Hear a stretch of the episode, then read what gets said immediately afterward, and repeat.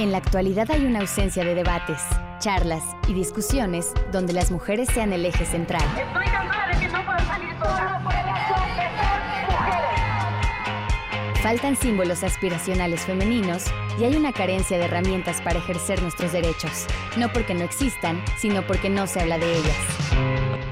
Hasta ahora. Hasta ahora. Esto es De la X a la Y un espacio semanal realizado por Ibero 90.9 en colaboración con CIMAC, donde abordaremos temas que afectan a las mujeres y a la sociedad en general, pero sobre todo donde crearemos comunidad. Crearemos comunidad. De la X a la Y, por Ibero 90.9. Hola, ¿qué tal? Bienvenidas, bienvenidos, bienvenides a este espacio de la X a la Y, un espacio hecho por CIMAC Noticias e Ibero 90.9 para hablar de feminismos y de derechos humanos. Muchas gracias por acompañarnos. Yo soy Lisbeth Ortiz Acevedo, me encuentran por ahí en las redes sociales como arroba la muy libre y el día de hoy comparto micrófonos con mi amiga, con una reportera súper buena. Hola, ¿cómo estás, Bere? Berenice Chavarría Tenorio está conmigo. ¿Cómo estás, Bere? Hola Liz, hola a todas las personas que nos están escuchando en esta nueva emisión de De la X a la Y. Muy contenta de compartir hoy eh, micrófonos contigo y para hablar de un tema interesante como lo hacemos cada semana. Así es, eh, bueno, pues lo planteábamos ahora en la agencia eh, que queríamos hablar sobre este concepto de belleza, cómo nos está lastimando en diversas edades. Teníamos ahí... Em, cómo estaba dirigido hacia distintas edades la belleza. Y, ahora, ahora tú compartirás lo que, lo que, lo que me decías sobre, sobre las niñas, adolescentes, pues prácticamente entrando a la adolescencia y las fajas. Eh, pero está dirigida esta industria por ser bellas y por ser aceptadas. Eh, bueno, históricamente lo ha sido y sin duda para todas las edades lo hay. Hay estrictas reglas para esa belleza.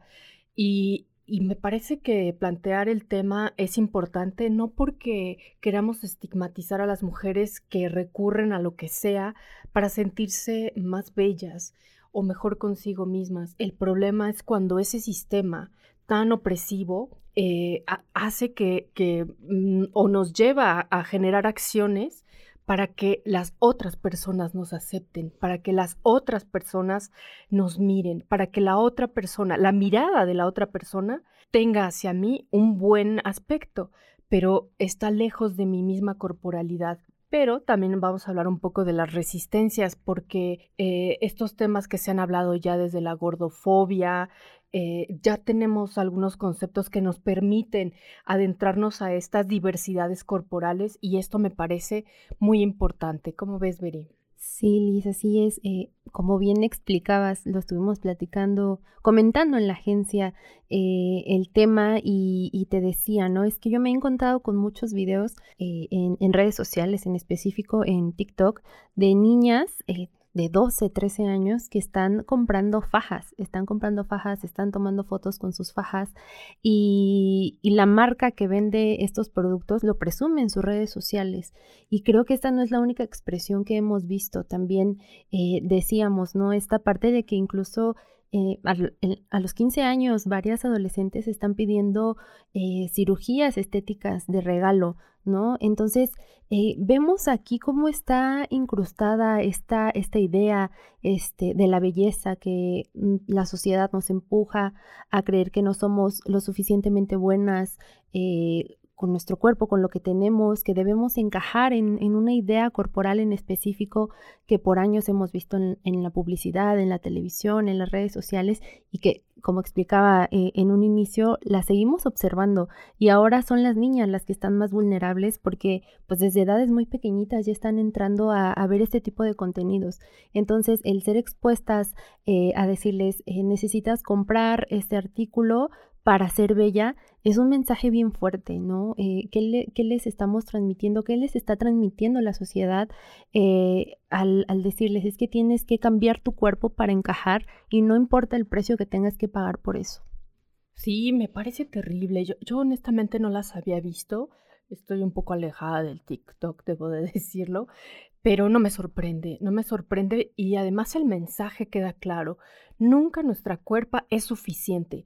Si estás eh, con grasa de más, que si estás con grasa de menos, que si tienes un tamaño de busto, que si tienes otro tamaño de cintura, en fin, es que nunca es suficiente.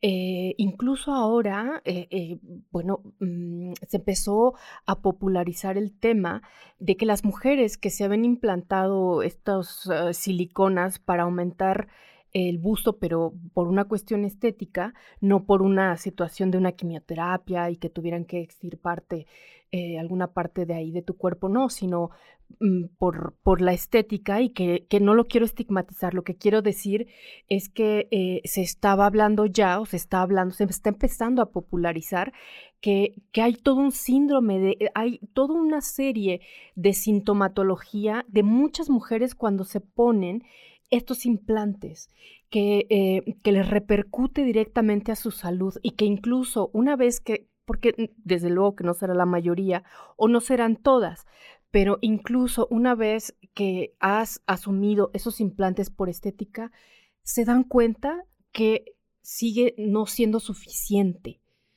Sigue siendo no suficiente porque ahora tendrías que ir por una cintura más pequeña o porque, y, el mismo médico te lo dice, e, el, mismo cirujano, la cirujana te dice, bueno, para completar esa cirugía hay que seguir esta forma de reloj de arena el, llamado reloj de arena que nos exigen a las mujeres. Y lo cierto es que nuestras cuerpos son diversas y que hay, hay cuerpos con bustos grandes, pequeños. Eh, bueno, decirlo abiertamente, los pezones ven para todos lados, no somos simétricas. Eh, admirar la belleza, es que, es que es tan necesario admirar nuestra belleza por, por eso, por la diversidad y por la universalidad de cada uno de esos detalles. Me parece que ahí radica lo bello y no encontrarnos en una caja tan pequeña y tan cuadradita donde nos quieren meter a todas. Y qué terrible cuando me comentaste esto, como una niña, porque prácticamente va saliendo eh, de la niñez, estás mm, hacia la adolescencia, y que ya les transmitan ese mensaje y que además eh, obstaculices ese crecimiento porque es en el momento en el que comienzas a desarrollarte y ya está un objeto oprimiéndote físicamente eh, las carnes. Sí, desde ese momento ya les están diciendo, a ver, eh, tu cuerpo no está bien, no está bien, esto que estás mostrando no está bien, en la forma en la que estás creciendo, o sea, porque son niñas hace unas, eh, bueno, en algunas emisiones llegamos a, comentar también eh, cómo incluso desde bebés, o sea, estas eh, críticas hacia, hacia nuestras cuerpos es, son bien fuertes, ¿no? Veíamos a, una bebé, pues como son los bebés, ¿no? Y entonces las señoras le comentaban a la mamá, no, es que yo la veo muy gordita, este, no, pues que está comiendo, y la mamá fue como, a ver, o sea, la alimentó con leche materna, o sea, es una bebé, eh, es un cuerpo normal y, desde ahí, ¿no? Desde ahí ya empezó eh, todos estos señalamientos en contra de ella, pero creo que es importante reiterar esto que mencionábamos en un inicio, que no estamos eh, responsabilizando a las mujeres, sino estamos tratando de explicar de dónde viene toda esta, esta presión y también nombrarla, porque también es una forma de violencia, la reconocemos como violencia estética, que justamente consiste en esta imposición de de, estándares de belleza que afectan eh, pues la, salud física, la salud mental de todas las mujeres, de todas las edades, como ya lo hemos estado platicando. Y esto es, eh, es bien fuerte porque viene desde una visión sexista, desde una visión eh, incluso en sus distintas formas de a lo mejor rechazando la vejez, eh, la gordofobia, ¿no? Como, como ya lo mencionábamos también en, en la agencia Idiana, que no está aquí ahora grabando con nosotras, pero ella también nos contaba acerca de... Eh, varias expresiones que se han encontrado en redes sociales, eh, por ejemplo, de videos de ejercicio. veía los comentarios ella y nos dice que chicas de 14, de 13 años le comentan a la mujer que realiza estos ejercicios, estas rutinas, le decían, eh, no, pues gracias porque con estos videos a mis 14 años ya aprendí a aceptar mi cuerpo, ¿no? O sea, estamos viendo que desde esa edad, desde los 13, desde los 12 años, están encontrándose... Eh, están incitando un odio hacia ellas mismas y como lo, reiteramos, no es culpa de ellas, es culpa de esta sociedad que nos ha empujado a, adecuarnos a un tipo de cuerpo, a adecuarnos a un estereotipo y esto sin entender que todas somos diversas. Sí, nuestras cuerpos son diversas, eh, digámoslo fuerte, en voz alta, que se escuche, que se sepa. Eh, es terrible eh, encajar en una sociedad que, eso, que te lleva a la cajita pequeña y que todas tenemos que estar ahí cuando, claro, todo esto que estamos diciendo no quiere decir que, que, no te cuides, que, que, no procures tu salud física, pero lo cierto es que las cinturas son eh, de todos los tamaños, eh, las caderas son de todos los tamaños, hay mujeres que las tenemos más pronunciadas y otras que no, pero la pregunta es por qué hay valía eh, si, si, alcanzas un estereotipo impuesto, porque además es impuesto. ¿Por qué una cadera podría valer más que otra? Eh, me parece terrible. Mm, es un concepto que deberíamos eliminar desde las nuevas generaciones y decirles, eres libre, tu cuerpo es hermosa, tu cuerpo es suficiente. Eh, y, tienes el derecho a vivir libre de esa opresión, porque lo hemos vivido a lo largo de las últimas décadas quienes hemos estado aquí. Esa misma opresión no cesa, no para, pero también hay que aprender a ponerle límite ahí para que eh, pueda surgir nuestra propia cuerpo, nuestra propia identidad y ese amor por nosotras mismas, porque sin duda nos enseñan a odiarnos. Y así es como nos enseñan a odiarnos y entender también que este trabajo, además de, eh, de, ser interno, es una tarea pendiente para los gobiernos, para la televisión, para la publicidad, el cómo nos siguen eh, intentando decir tienes que encajar en, en, este estereotipo, ¿no? Este trabajo también es, es de estas, eh, de estos agentes, porque no podemos dejarnos pues la responsabilidad eh, a nosotras mismas únicamente cuando están constantemente bombardeándonos con imágenes, con videos, eh, incluso con filtros, ¿no? O sea, los filtros que usas en redes sociales para cambiar tu apariencia, hay, hay una constante, cada vez aparecen más. Entonces, esta tarea también es de estos espacios donde nos desenvolvemos y que sobre todo eh, deben de tener eh, este cuidado hacia, hacia todas, pero en específico hacia las niñas, hacia las adolescentes que están creciendo con todo, con toda esta estructura que pues lo único que sirve es para violentarlas y hacerlas sentir mal, agredir eh, sus emociones y provocarles daños emocionales que a lo mejor en este momento no alcanzamos a dimensionar. Entonces, eh, hasta aquí dejaríamos esta primera parte de esta emisión, no sin antes recordarles que pueden enviarnos mensajes de voz o texto al WhatsApp 55 60 60 55 71 y también nos pueden seguir en Twitter como arroba de la X. En un momento volvemos. Bien, ya estamos de vuelta aquí en, este, en esta conversación que estoy con Bere. Estamos abordando el tema de resignificar la belleza desde el feminismo.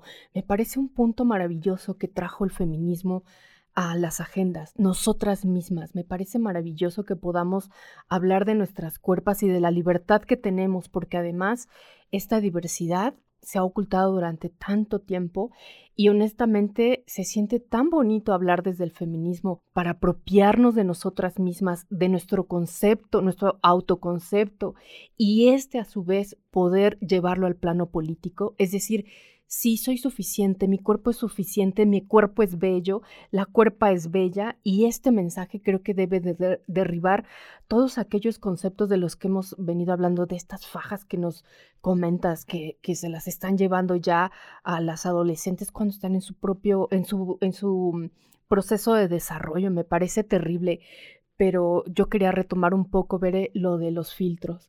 Me parece tan dañino ahora los filtros en el sentido de eh, ocultar la realidad.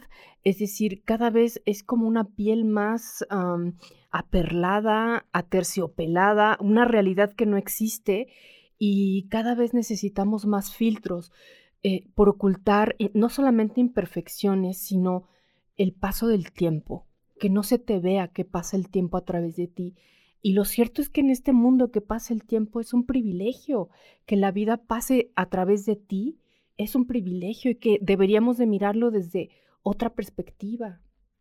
Exacto, esto que comentábamos, el resignificar, el resignificar todo, ¿no? El, creo que poco a poco las mujeres lo hemos ido haciendo y en pasos a lo mejor que pueden parecer muy pequeños, ¿no? Por ejemplo, eh, esto de depilarse, ¿no? Depilarse eh, y mostrar el vello y como algo normal, ¿no? Creo que eso es uno de los primeros pasos que, que hemos dado para resignificar eh, la forma en que habitamos nuestras cuerpos, la forma en que expresamos esta belleza, eh, esta belleza, ¿no? El, decirlo, no queremos eh, delimitar una, una, construcción social ni patriarcal, ni mucho menos, simplemente el, el entender estos procesos o, estas vivencias y eh, cada característica de nuestra cuerpo como algo único, ¿no? Para nosotras es así. Entonces, el, el analizarlo de esta forma, como decir, los filtros, las fajas, las lipos, este, todas estas cuestiones que vemos que puede parecer que quizá los diálogos desde el feminismo han impulsado oh, cambios, eh, sin embargo, siguen ahí, siguen vigentes en redes sociales, siguen vigentes estas exigencias eh, desde, desde hacia las, bueno, hacia las niñas, hacia las adolescentes, hacia las mujeres más mayores. Entonces, creo que el, el, el mensaje que, que queremos transmitirles desde acá es este, el entender las diversidades, el mostrar nuestras cicatrices, nuestras eh, no, es, no sé, nuestros barros, nuestras, eh, esto, incluso los filtros cada vez te muestran una piel más blanca, ¿no? Entonces también esta, esta parte de, bueno, no, o sea, la sociedad, eh, decirles, no, y a ver, no todas somos blancas, o sea, pero los filtros así están retratando a las mujeres, y con maquillaje, y con eh, tonos de cabello claros, y con, entonces estas construcciones, el irlas derribando o el irlas observando, creo que es un primer paso para, para reconocer esta belleza que tenemos que tenemos todas las mujeres. Eh, quiero, quiero retomar eh, una experiencia que nos compartió Diana, Diana Hernández Gómez, eh, nuestra otra compi reportera, que hizo un texto para la agencia y ella tuvo que acudir con la dermatóloga por un tema médico, digámoslo así. Y ella terminó recetada o medicada contra la vejez. Y Diana, pues es una joven, Diana es una, una joven de menos de 30 años y ya le estaban indicando todas las opciones que tenía para evitar la vejez. Y ella, ella nos decía, y en el texto lo dice, ¿por qué piensa que yo no quiero envejecer?